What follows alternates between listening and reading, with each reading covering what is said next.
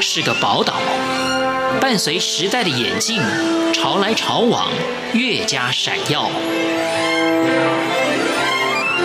欢迎收听《潮台湾》，发现台湾的美好。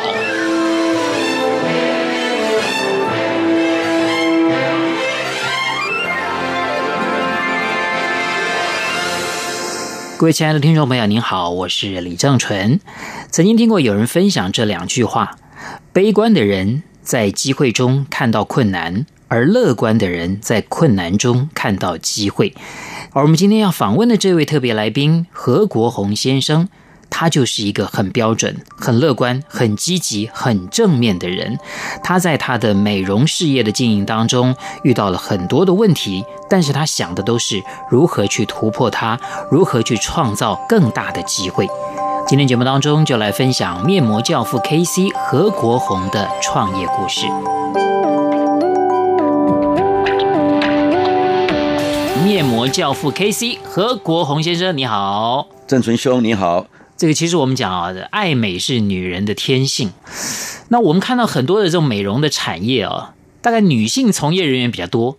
但是呢，你在这个面膜这个这个产品上面，这个领域里面啊，你能够今天有这个面膜教父的称号，相当不简单。大家一定很好奇，就是说，哎，你一个男生，你怎么会投身在这个美容相关的行业里面呢？这个要讲起来也是一段一段故事，也是一个故事。你从小是不是就很爱漂亮？爱漂亮，应该有一点吧，不好讲说太多。我们听众现在是没有看到何国弘先生啊、哦，其实长得很帅，谢谢谢谢。尤其这个皮肤很好，不晓得跟贴了面膜有没有关系？当然是有关系，有关哈，绝对有关系，是有关系，因为。这个面膜哈，我们号称面膜就是所谓强迫式保养。那因为我自然本身是从业人员哈，因为我们是最重在这个研发。你就是活广告了。那因为我们要常对客户说，哎，这个东西产品的介绍啊，当然也会贴给客人看了。嗯，你以前就想到要投身美容的这个这个行业吗？呃，年轻的时候，年轻是没有这样想了哈。不过我个人倒是觉得说，美容哈跟我们健康是有相当的关系。就是说，你今天。不是说所谓以前讲说啊，你爱睡爱睡爱漂亮这样子哈，因为什么？你让自己的皮肤肤质好，呼吸健康，你皮肤有有有脸色，人家看到你就说，哎呀，你健康的精神很好啊，哎，其实是美的展现呐。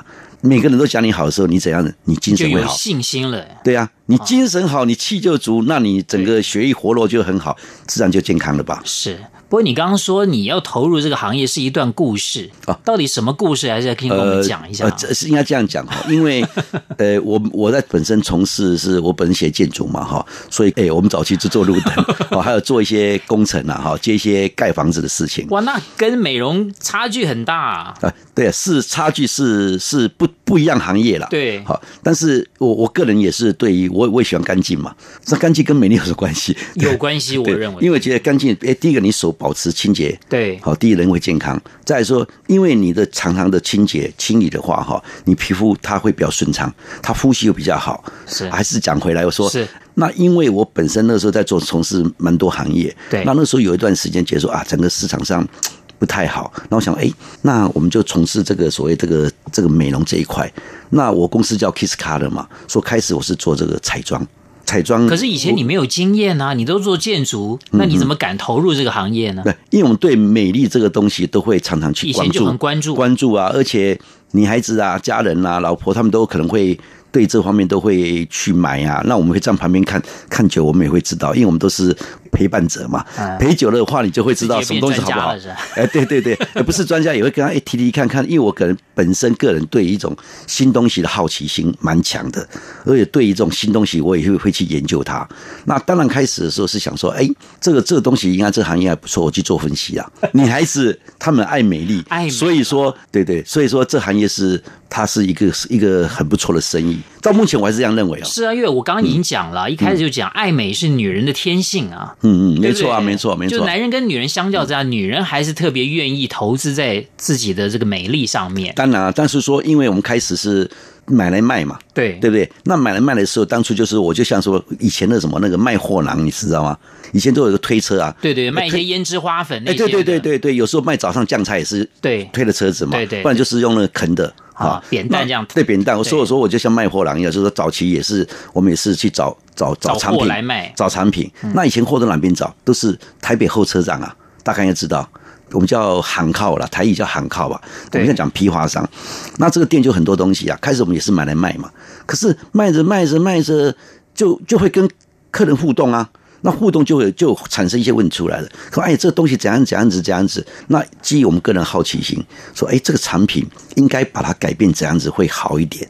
哦，比如这个产品里面可能我们家油油性多一点啊，可能涂上会比较不不会那么干燥啊，等等这些问题。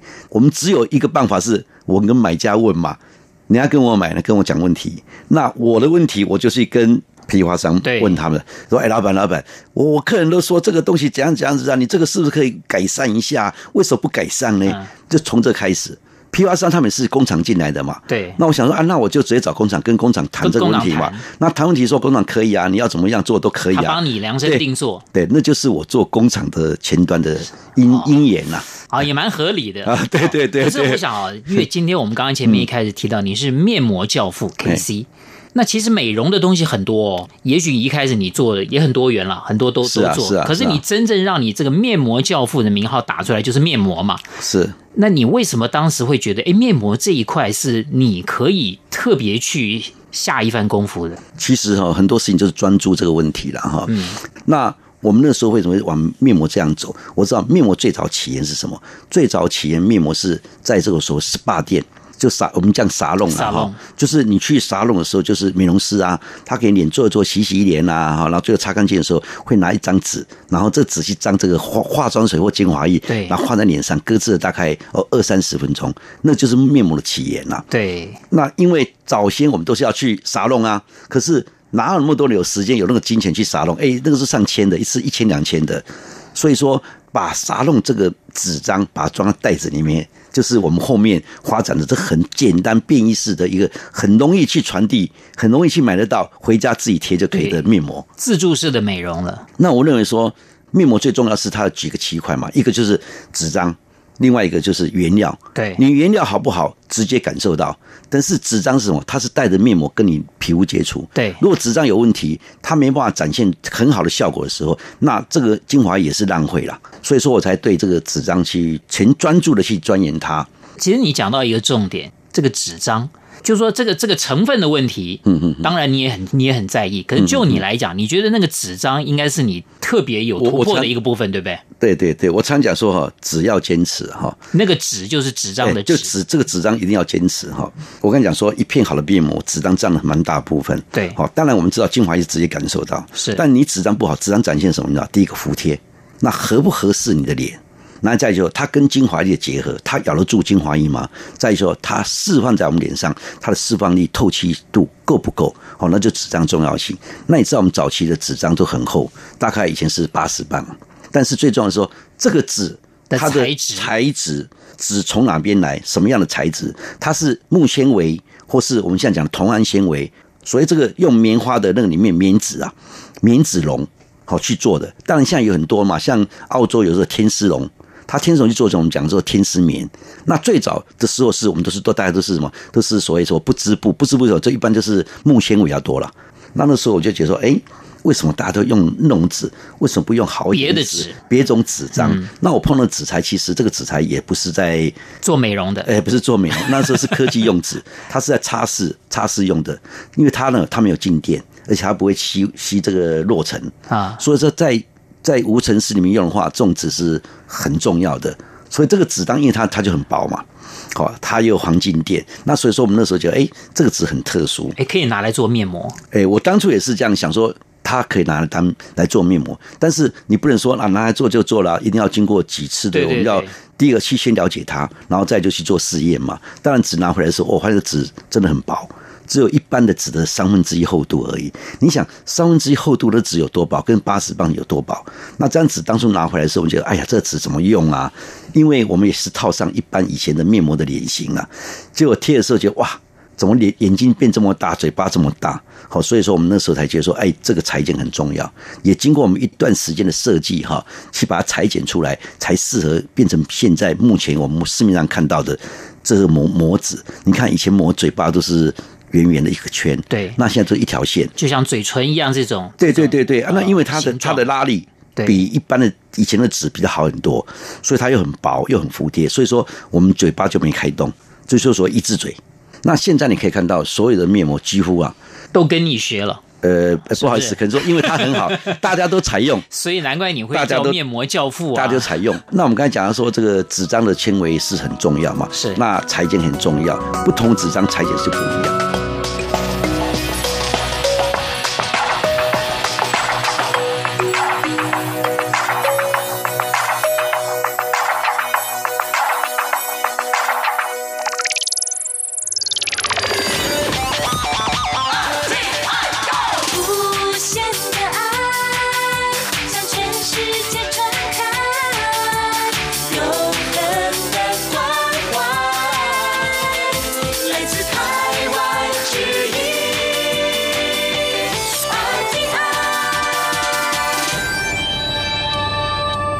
今天节目当中呢，为大家访问到的是面膜教父 KC 何国弘先生。